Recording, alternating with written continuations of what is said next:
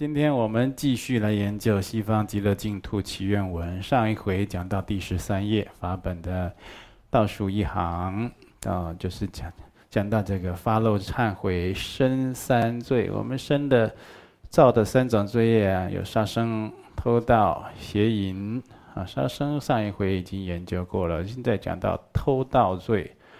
这个偷盗的罪业呢，偷盗它叫做不予不取，哈，不予而取啊，不予取，就是人家没有要给你，但是你拿了，没有经过人家同意，人家没有答应你，好，或者人家不知道，然后呢，用各种方式啊去拿取的，那就是犯这个偷盗这样的罪业了，或者以贪嗔痴三种不清净的动机。来谋夺财物，就是说你有这个很深的计划、谋略，无论是巧取豪夺，啊，用这样升起这样的动机来得到人家的财或者物，这个都算呢。但是大部分呢，就是因为众生愚痴无明，我们凡夫跟圣者不同，凡夫觉得很重要的，可能是圣者他一心一意想处理的，是不是？你看那个，现在大家都有这个贪着心、爱我执，哦，都觉得我自己很想要这个，很想要那个。可是我们来学佛，我们的教主本是释迦牟尼佛，当年说出家的时候，他是这个也不要，那个也不要，啊，人家强迫要给他，他还拼命的想办法处理。所以这个就是。我们这学佛的人说，常常啊要把心静下来，反观自照，自己跟这个涅槃解脱道的是相应的还是背离的呢？所以，我们以这个贪、嗔、痴三种不清净的动机来谋夺财物啊，以贪心动机啊来引起的贪嗔痴呢？那这个有情节重大的，情节重大的呢，不予取，那就是指怎么样呢？指。窃取，窃取三宝所依的物质。三宝所依物是什么？佛经、佛像、佛塔、法器，哦，乃至是一个表征三宝的这个标志，是吧？比如说一个法轮，很多的寺庙都有法轮，对不对？那寺庙的屋顶上有什么？有那个宝塔。好，或者就是有长寿宝瓶，好，藏传佛教的寺庙这个金顶上面常常有什么大鹏金翅鸟，对不对？那那个如果是年代久远的话呢，好，好几十年，超过百年了，就变变成什么？变成古董，大家有人就会去拿那个东西。那你要偷一般的东西，就有一般东西偷盗的罪业。你偷到这个三宝所依物，那罪就重的不得了。啊、所以这个就是大的不予取，就很严重了，情节重大的三宝所依的啊，偷人家的这个，哦，到人家的这个法会去，哦，法会啊，这不是一般这法会都有法会念诵本吗？大家要唱，像我们刚才唱诵的祈请文，对不对？人家没有要给你啊，这就是说这个法会念诵本啊，法会圆满，请交回道场，交回柜台，或交给义工同修。你就假装没听到，放在包包里带走了，这就麻烦了。这个道场，它是弘扬佛法的地方啊。这个法本呢、无论是这个什么样的法本啊，只要是传，就是这传传达佛法的知见见地的这所依啊，你把它偷拿走了，你说那一本了不了不起十块钱嘛？对不对？不是啊，人家没给你，你就犯了偷盗了，哦，所以这或者就是说，这个有的同修啊，好，就是去看到人家这个佛教文物，呃，就是觉得这个很好，就把它拿起来了。有的拿一个念珠，啊，有的拿一个佛像，对，所以这个东西啊，这情节就重的不得了，然后呢，你就很难忏悔。那再难忏再难忏悔，也是要尽力修忏悔呢。哦，就是说这三宝所依的物资，哦，供佛的供品，供佛的供品，像今天这坛城前献供，有水果啦、鲜花啦，哦，有吃的东西啊，喝的东西啦，或者用的东西。有的人会拿这个衣服供佛啊，哦，有的人是就是拿很多的日常用品供佛。比如有的人就要消这个口业啊，或让自己的牙齿比较好啦，或者口腔疾病比较少啊，他就会供供在佛前供这个漱口水、牙膏、牙刷，哦，或者就是这个睡不好的人呢。就是不好睡觉，睡觉的时候都睡不着的人呢，就是供这个卧具，供在佛前这个睡袋呀、棉被，然后呢，或者是供养出家人，然后或者供养其他的，哦，守戒的，和这个清修的居士，这些清修的居士他没有家庭啊，哦，没有这个夫妻，好，这互相照顾。这一个人照顾自己，有的时候就是有的人很会养生啊，很会打理自己生活；有的人就是粗心大意，对，大剌剌的过日子，这个也没有，那个也没有，日子久了一身病，大小毛病一大堆。年轻的时候二十几岁、三十几岁、四十几岁还顶得住，五十几岁的时候这里也不行，那里也痛，这里也看医生，通通都来了。那所以啊，同修这个就是有的时候要供养上师。三宝哦，这很好。那可以用的这些资具呢，供养这些出家法师，供养这些梵行的居士啊，供养或者是供养这个弱势的人、年老的人，好，他比较缺乏人照顾的人啊，无论他是不是修行人，那都一样，你都可以去好好的照顾他。好，像这些，就是说。寺庙道场，如果说这个就是要免费跟大家结缘的，欢迎大家索取，欢迎大家来请领，那当然就可以拿喽，对不对？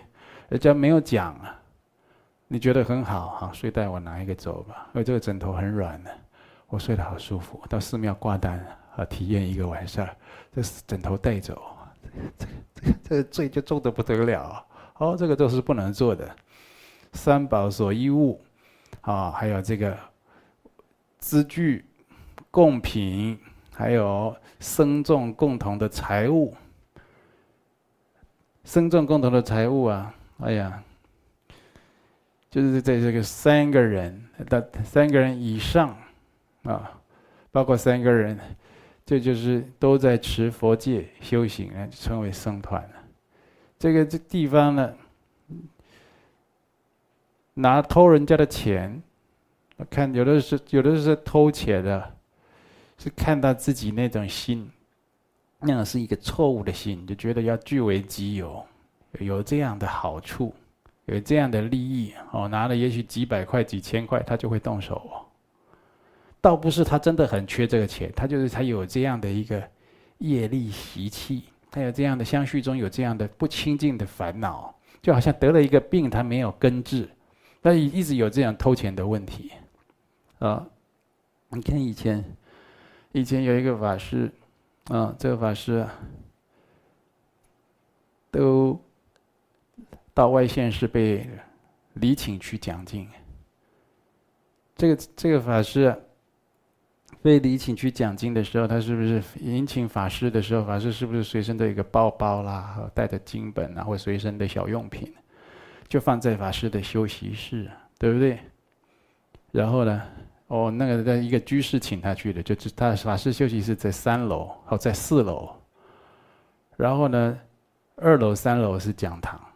那法师到这个二楼来做开示，然后就有一个小朋友啊，就会偷跑上去法师休息室啊，去掏他的包包，然后就偷他的钱。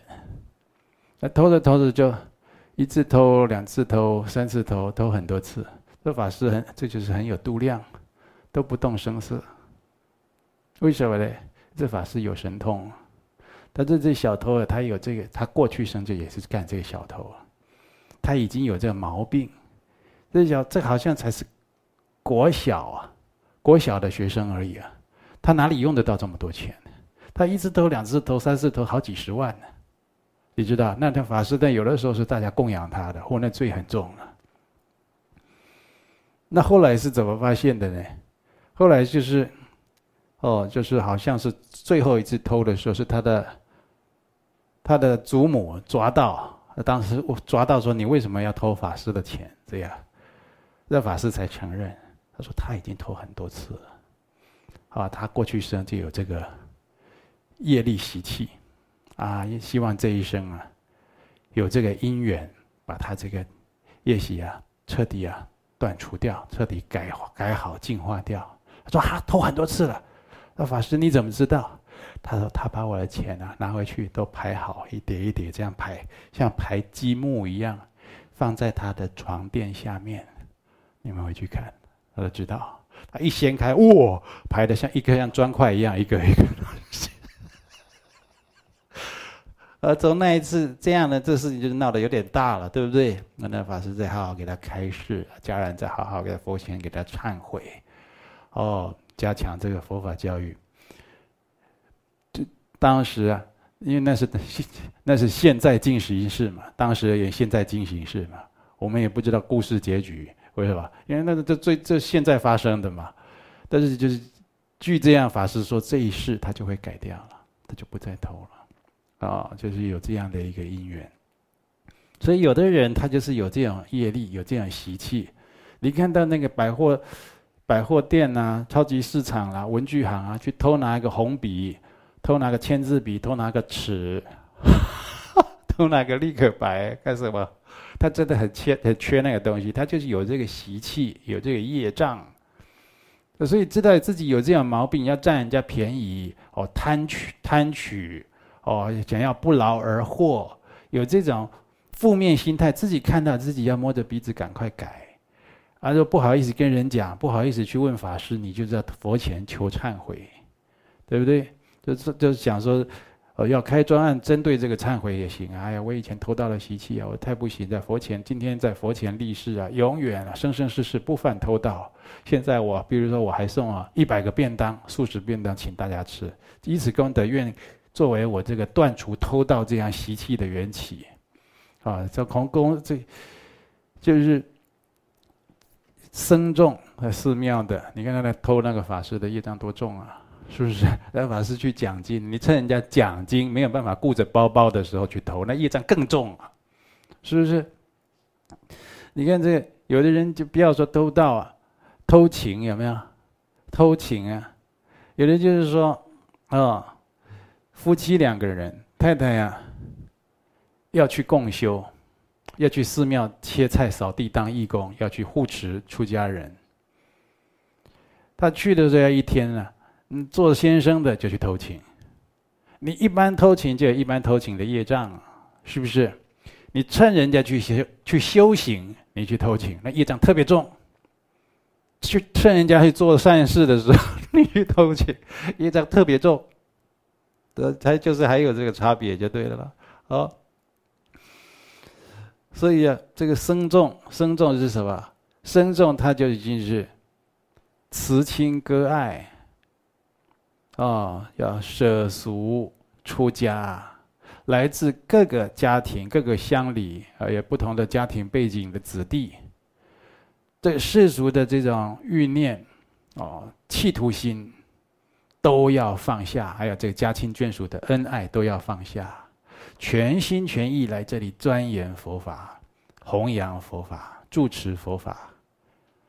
结果呢，你偷他们的东西，那最重的不得了啊！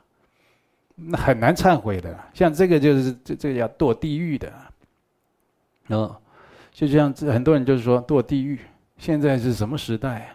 手机都已经呃进化到什么时候还在讲地狱天堂的？没有来呀，你就是哦，胆都很大，都都耀武扬威、神气的不得了。一来你就知道了，你比如说你现在没有死啊。对不对？就跟你讲死多可怕，死了以后多痛苦，死了以后一无所有，所有的势力啦、气气力啦，什么都都通通消散。人家跟人跟你讲，嗯嗯嗯，好好。还有呢，对不对？呃，拽的不得了。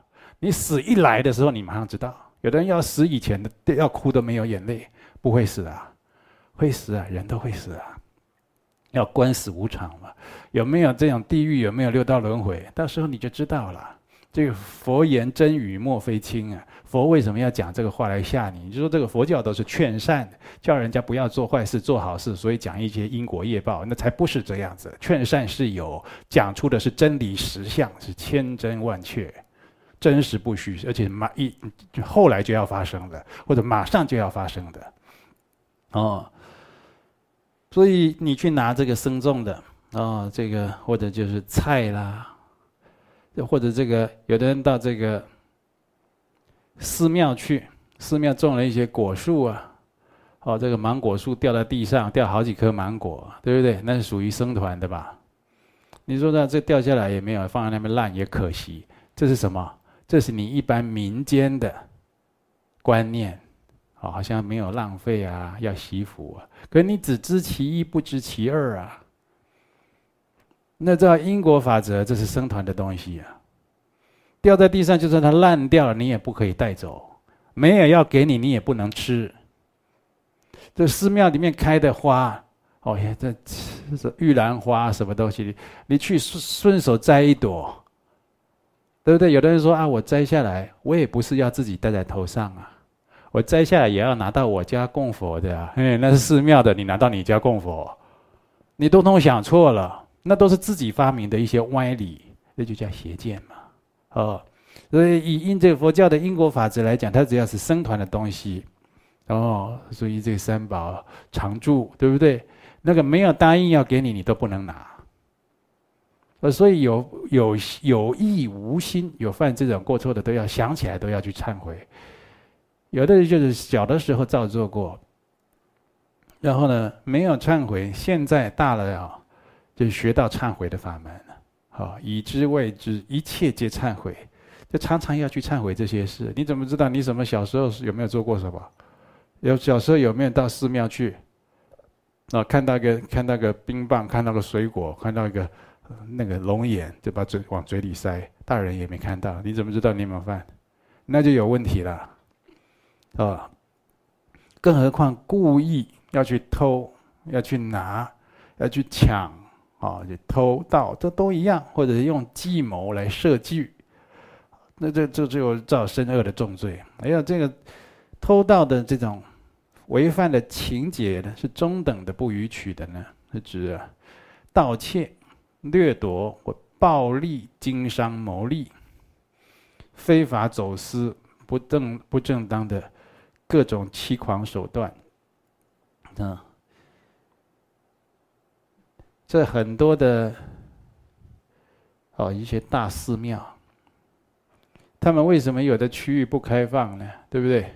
有人就跟我来来聊天的，以前一个好像做这个呃，啊房地产行业的一个人啊，这个人没有修行，嘴巴也喜欢乱讲话。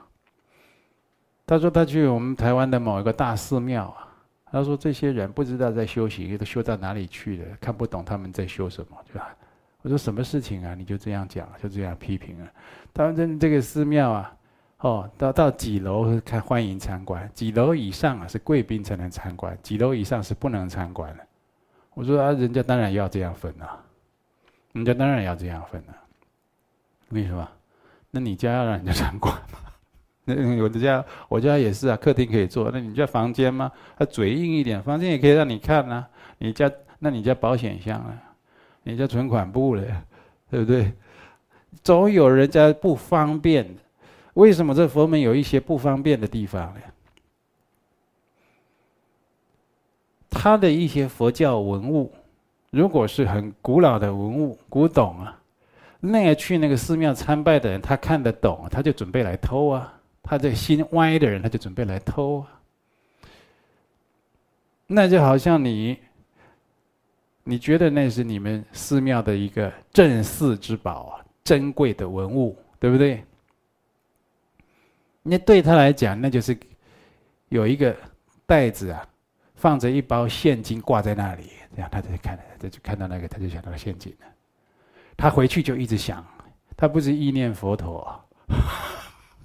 他就一一直想我怎么弄到那一包钱，然后他就会骑机车到寺庙附近去等这些人什么时候出去买菜，什么时候大家出去干什么？什么时候去弘法？什么时候寺庙人最少？什么时候大家睡觉？什么时候狗也睡觉？他都在那边研究这个了。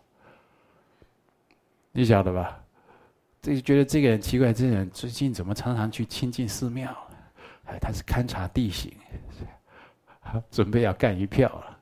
可是人家有的当然不能给你开放。你看那些名胜古迹，那些雕在那个山上的那些佛像、那些古文物，是不是看头就被切掉了，脸就被切掉了？有没有？就被卖了，就被盗卖了。那你要被人家看到，最后就有这个后果。人心隔肚皮。来一万个人参观，里个人里面有几个人起盗心，你不知道。有的时候还是集团呢，窃盗的集团，他专门在赚这种暴利，然后再他就锁定什么地方的文物。哦，那个地方还没有警卫，那地方国家还没有去管理，那地方啊没有人看守，有的还会这样子嘞。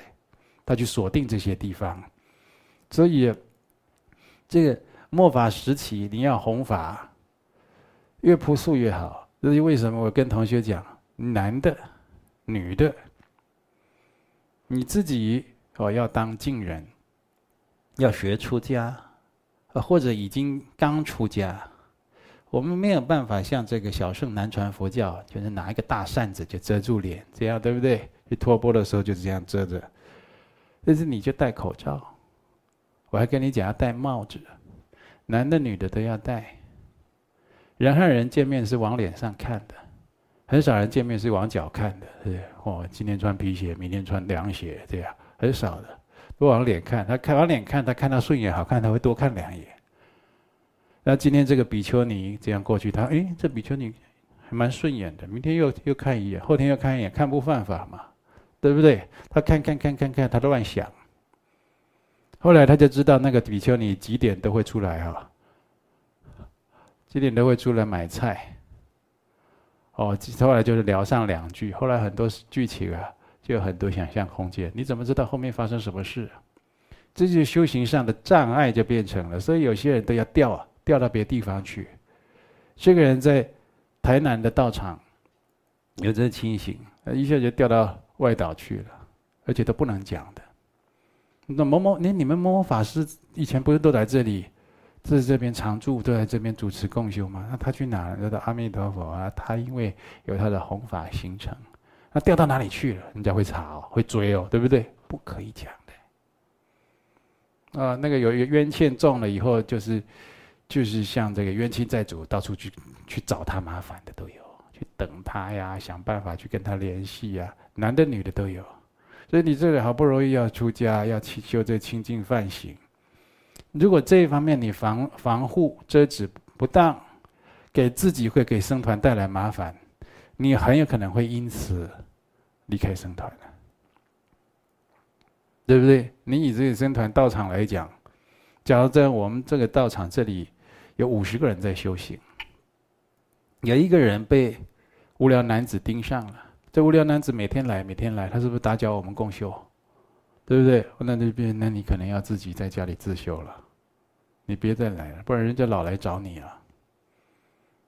好像这一类的事情，所以你自己就这个跟我前面来讲的这个学佛修行的人哈，就佛法在世间不离世间觉，他跟这个世间法脱节，跟人情世故脱节，其实也不会照顾自己生活起居，也不会养生。哦，也不会去锻炼保养，也不会照顾别人，像这些这些人情世故啦、吉凶祸福啦、交接应对啦，观他都不会观前想后。然后他这种人，他说他在学佛，就打一个很大的问号。你学佛不必处理这些呀。然后所以啊，就是僧团聚会的时候，我问他们：你心里认为的学佛是什么？我今天也请问大家，你心里认为的出家是什么？我昨天问很多人，只有一个人答案，哦，契合我的心。我问大家，这是你心里，你当然现在出家一阵子很久了，就知道什么是出家了嘛，对不对？那你还没出家以前，你心里认为出家是什么？只有一个人讲的比较满我的意。为什么？他讲实话？有人就讲的哦，字正腔圆，出家啊，就是要降服自己的心，哦，就是要戒律清净啊，一切忏悔，要报这个上师三宝的恩，要报父母恩、众生恩。我说，那你干脆接下来唱国歌就好了，这些就是我教你的了，这些都我这我教你的，你重念给我听，我比你会讲啊，你你你讲的每个字都是我教你的了，这就有一个啊。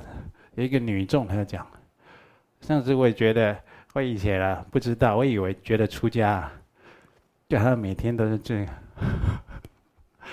穿的那个像纱一样的衣服，好像仙子飘飘的，啊，身体干干净净、香香的，旁边都有云雾，大家生活在云上那样子感觉，啊，心里都没有烦恼，好快乐，那叫出家。我说对了，一般人都这么认为的，不食人间烟火，对不对？哦，我以为出家就是没有烦恼哎，不用上班哎，不用赚钱，不用负家庭责任呢，啊啊，也不用说要付出，也不要留要承担，也不用担心什么，就每天穿的宽宽松松的衣服啊，哦，有檀香啊，有云雾啊，大家就拿着念珠，阿弥陀佛，好开心这样。我以为出家是这样哎，我说对啊，那个是在云上面的人啊，那是天人啊，你在这个世界上哪里找这样生活的人？武侠片里也有，有武侠片里也有。那杨过小龙女在山里面，不是两个也过过一段这样的生活吗？不过后来听说他们吵架打架比较多嘛，都是一段，是不是？爱恨情仇就来了。所以就是说，你在人世间有这样快乐的生活都一段，包括在天界也都是不长久。你要真的让自己没有烦恼。那这就是除了降伏自心，不然的话，你就是要往生到净土去啊！就是往生到净土去。那你要出家，你要降伏自心，你要往生净土之前，你有很多要修的。哦，你不会说，就是常常穿的轻飘飘的衣服啊，很凉快，那这温度，嗯，就是好像温度适中啊，不冷不热。快快乐乐、开开心心，他也不饱也不饿，啊，然后整天都没有烦恼，也不用上开上班，也不用洗衣服，也不用载小孩去补习班，也不用想学杂费，都不用想这些了，就这样每天都是拜佛这样。这就是你自己就不懂啊，哪有这样子的出家生活？呵，我就跟你讲说，人家以前这些显教的寺庙。短期，哦，暑期这个是吧？夏令营那种的，这就去七天短期出家。我的朋友去出来，他跟我说：“哎呀，恍如隔世啊！我们今天终于要下山了。” 我说是怎样？是他他说进去全部发露忏悔，是做过什么什么不孝啊，杀盗淫妄酒啊，通通都讲出来，然后啊在在那边跪在那边佛前发露忏悔，大家哭成一片。他要讲不讲的，那出家法师就会一条一条把你问出来，然后要去，哦，要坐有坐下，再有再，眼睛不能乱飘，好，然后要念佛就是念佛，诵经就是诵经，的跪着的，那不然就是站着的，不然去出坡作务。他晚上睡觉的时候啊，大家睡在旁边呢，都是汗流浃背，那臭汗酸味都很重，没有水。大家查一查不错了。我说是你们去体验七天的，他说他们的常住也都这样，就出家很多年的也都这样。我说哦，那你应该再去。有这个地方挺不错的。你说哪里有自己想象的那种修行？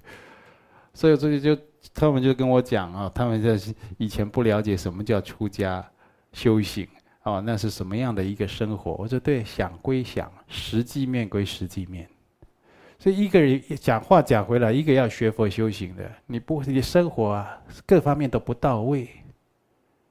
哦，这这个棉被也不会折，床也不会铺，衣服也不会洗，该准备几套。哦，下雨的话，衣服比较晚干，还有几套备用的，夏天的、秋天的、冬天的雨具。他自己得到皮肤病有没有那个药品？哦，这这等等的，啊，怎么样保养自己？怎么样自让自己不要熬夜？你现在熬夜啊，或者是这肝已经不好的人了，还在那边熬夜。你年纪大一点，你就知道，你很多都不行了，脑袋是脑袋就很不好使，就觉得有气无力。啊，有的时候爱有爱吃的话，就吃吃的饱饱的；不爱吃的话，就一顿、两顿、三顿也不吃啊。这个，因为我也想学断食，胡说，你那是生活失调，呃，所以很多人都是这样搞。他到最后，他中年老年的时候，他就后继无力，他修不动了，会这样子。就是，可是我们回想回来，他青年的时候也没修多好。这就是没怎么修，这段修行不到位，嗯，好，所以借着讲这个，有这个大的不逾矩，窃取三宝所依的物资，共物僧众共同的财物，还有怎么样父母的财产，不要在那边整天啊，准备要在等父母的财产，要在那边啃老，说我爸爸还有一块地，哦。我奶奶还有还有一栋房子，你不要整天都在那边想那个，那是你的吗？人家没有要给你，你就起这个就叫起盗心啊，非分之想。哦，还想说去运作一些事情，让这个很容易被我拿到。不不，这个你这个想都想错了。当我们动这种妄心的时候啊，你就在消你的福德了。哦，所以这些都是你非分的，啊，去谋夺父母的财产、食物。你觉得谋夺父母财产，很多修行人也很有、很有很多哎。他的母亲那个念珠上有一颗，嗯，隔珠啊，是一颗珍珠，就是有点值钱的了，对不对？当他母亲重病的时候，他小孩就在等那一颗嘞。他想说，他母亲死掉那一颗就是他的了。他那个下意识就在等那颗珍珠了，人的那种妄心很容易就蠢动。如果你发现你真的这潜意识，你的内心很容易起这种不好的起心动念，那就是都你的相续这方面是没有清净的，是不清净，而且有这种染着的业习的，就是说你还需要治疗的，但是深层的，所以需要深切治疗，是不是？嗯。不是说已经学佛修行就没这回事了。而且昨天还有人问我说：“哎呀，弟子想学出家，想学出家了，现在有这个贷款呢。哦，不，还有这个工作生活费的所需，要还贷款，还要还还要负担生活费。弟子有方案一。”请我的母亲呢？我母亲现在一个月赚一万多元，请我母亲增加工作量来支持弟子，可不可以？我眼睛有点花，我说我是看错了吧？后来我就运功，我就回他：哎呀，你忍心让你母亲增加工作量吗？是这样子的，现在修行人是这样子的，糟透了。什么忠孝忠孝节义那种观念没有？你会有这种念头？你要去看圣贤教育，你不要整天在那边跟我讲大圆满什么的了。你去看圣贤教育，把它看熟一点。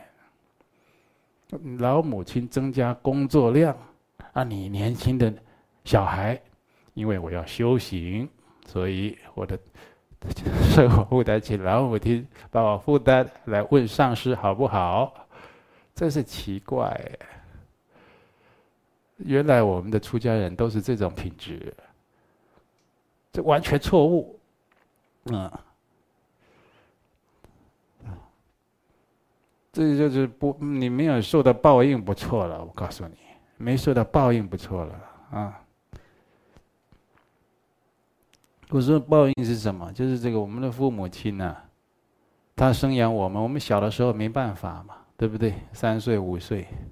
你大的时候，你有你有能力，父母亲的物质生活、心灵生活是你可以去帮助的时候了，去改改善的时候，你就要去看，这就是报效的时候、回报的时候，你就要去观察他们的物质生活和精神生活，好不好？你已经有能力了，你为什么不去改善他们呢？你为什么不去尽孝道呢？你为什么不度他来学佛呢？载他接送他，你怎么不度母亲出家呢？是不是？你可以打两份工啊，三份工啊，你让母亲出家嘛，让母亲清修都好啊。这母亲都活得像在地狱一样，你出家，奇怪。呃，注意啊，这就是有的时候都觉得这个是不是从别的道场来卧底的嘞？这都这都不是从我这里学的，他怎么会问我这种话了？啊？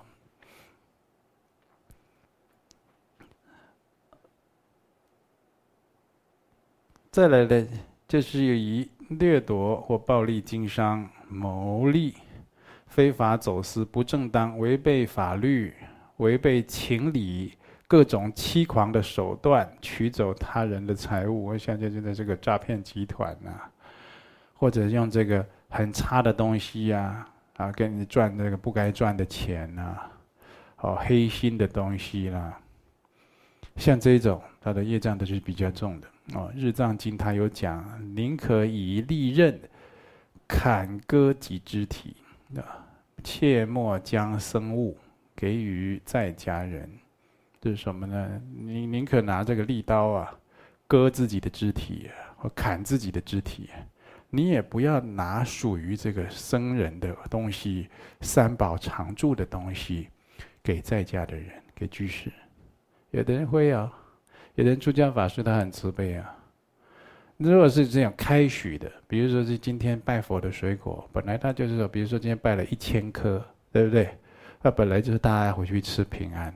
那个寺庙就是开许，那当然就是说啊，大家分着带回去啊，好吃平安，不要浪费。有的人不是啊，那是属于三宝常住的，啊僧团的东西，他拿去做人情给居士啊，这个送给你。哦，这个给你干什么？做纪念，或者你包一个比较大的红包，他一时心花怒放，很开心。啊，也有这样的，就拿这僧团东西给他，那不是你可以给的。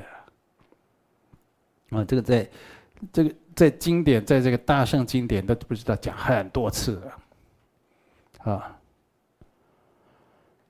在这个从前呢，目犍连尊者与这个华杰比丘在海边遇到一个形状类似巨大树干的众生，周身遍满无数的昆虫噬食，由于被啃食的太痛，不断发出惨叫。华杰比丘问：“这是什么原因呢？”啊，目犍连尊者他是神通第一嘛，他就回答呀。这个众生啊，曾经是一个僧众执事，执事就是在这个寺庙或道场有有承担这个执事的了，啊，有有他的这个工作责任的了，啊，所以他就是有一点权力啊，对不对？他也会掌控一些事情嘛，啊，他过去叫做勒达比丘，因擅自享用僧财，并将僧财给在家人受用。而转生为此众生，啊，变成一个巨大树干的众生，周身充满无数的昆虫噬食。曾经接受过他，他啊给予僧财的，嗯，在家人转生为这些昆虫啃食着它的身体。也就是过去这个比丘啊，勒达比丘啊，他是一个执事的时候。不是拿了一些东西给在家人吗？接受的那些在家人投胎转生当这些昆虫，在啃食这个大蟒蛇的身体。啊，由于要在现在这个业报啊还没有受尽啊，现在呢，这个投生的巨蟒痛苦而死，将来还要堕入大地狱中。所以这个同修，我跟同修讲，你自己来学佛。你自己要深信因果，然后要像让你周围的人也深信因果，让你的亲戚、朋友、同学、同事，你要常常讲这些因果公案给他听。讲这些因果公案啊，自己要有一点智慧，有点善巧，要看不同的人、不同的环境背景，你要讲什么样的公案，他才能信受。不要比如说这个人就是非就书读得很高了，是一个硕士啊，一个博士，他都不相信这些传说的。你还讲一个很玄、很玄、很古老的公案给他听，那他没有办法相信的，啊，你要找那对他胃口的，他听了会信受的那些给他听。啊，而且有的时候你要度这个人啊，不是光讲出来，到他就能听受。那有很多人同修，你到道场来，你就像是你在讲，我们很多同修他都会记起来，哦，拿笔记或记在心里，会讲给人家听。那是好几世的愿力，大家因缘际会在一起的，不是马上现在这样就结成的。哦，那有的就是要修佛法很多事。那你这个人，他这个缘起的晚，你要讲佛法给他听，你有的时候要给他祈祷功德回向也，那么要给要求你的本尊给他做加持，哦，然后再讲一个什么给他，再送一个什么小礼物，佛教文物跟他结缘，这些啊，当然你自己去请的佛教文物啊，佛书跟他结缘，这就没关系了嘛。还有我们道场的这个佛经善书，那本来就要跟十方结缘的，对不对？那你请去给他，那都没有关系的。好，不是就是很好像很粗糙的，没有经过思维的，啊，一下就去给他结缘，人家很不适应的。啊，你你看有很多同学看我们最近在讲这个《佛王誓约》，对不对？大家觉得哇，好啊，这本书很好，这本书怎么样？来，阿嬷，我跟你结缘，《佛王誓约》。这伏藏呢，阿嬷看得懂啊？那阿嬷阿嬷大概也是伏藏师转世的吧？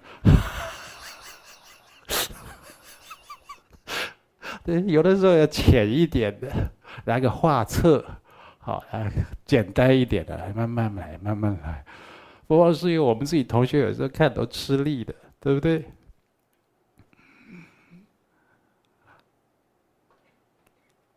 好，所以想方设法将他人的物品据为己有，或不属于自己的财物，就给予他人，都属于偷盗。不是你的，你还拿去给别人，然后你自己再再起一个邪见。比如说你拿道场的东西去给别人，对不对？你说我没有拿，他拿去了，那是你给的，你这个就是偷盗啊，是不是？那无论是自己亲自动手，或者是教唆他人动手。偷盗的罪业都是相同，啊，自己做，叫他人做，罪业是相同